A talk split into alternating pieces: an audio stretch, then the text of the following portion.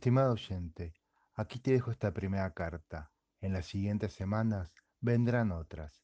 En ellas te compartiré distintas cuestiones, algunas propias, otras no, o quizás en el fondo siempre sean personales. Gracias por escucharme. Aguardo tu respuesta.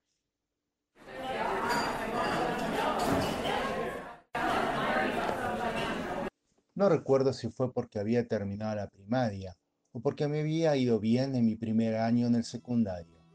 Lo que sí recuerdo fue que por esa época estaba fascinado con Elvis Presley. Y un buen día mi madre me llevó a la disquería del barrio, la Vitrola Loca, para premiarme regalándome un disco. Yo busqué entre las bateas y di con uno que contenía las primeras grabaciones de Elvis, titulado Elvis The Sun Session.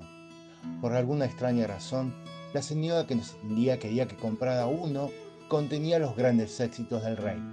Pero yo quería el otro, que en su contratapa contaba parte de su historia. Pero ella insistía con que me llevara el otro, decía que me iba a gustar más. Tal vez, en verdad quería asegurarse futuras compras de parte mía. Fue en ese momento que mi vieja se plantó y le dijo a la insistente mujer que yo me iba a llevar el álbum que había elegido. Eso estuvo muy bien, mamá. Se podría decir que por esos días, década del 80, mi hermano y yo transitábamos caminos musicales diferentes. Él gozaba con su estéreo y yo vibraba con los redonditos ricota. Un fin de semana, la banda del Indio y Sky presentaba en un estadio de la Avenida Libertador su nuevo disco, Un bayón para el ojo idiota. Ante eso, tuve la idea de proponerle a mi hermano que me acompañe al concierto. Él lo hizo vestido como Gustavo Seati lo hacía por esos tiempos en que su grupo triunfaba con el álbum Doble Vida. Esas chaquetas cortas a la altura de la cintura.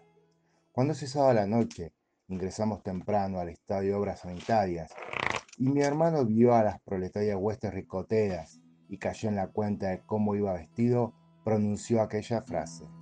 Cuando me vean así vestido me van a cagar a trompadas. Para comprender las palabras de mi hermano, hay que recordar que por esas fechas había entre las dos agrupaciones una grita difícil de sortear. Al escucharlo decir eso, lo miré a mi hermano y pensé, y yo me voy a tener que quedar de tu lado. Al final no pasó nada y hubo paz musical.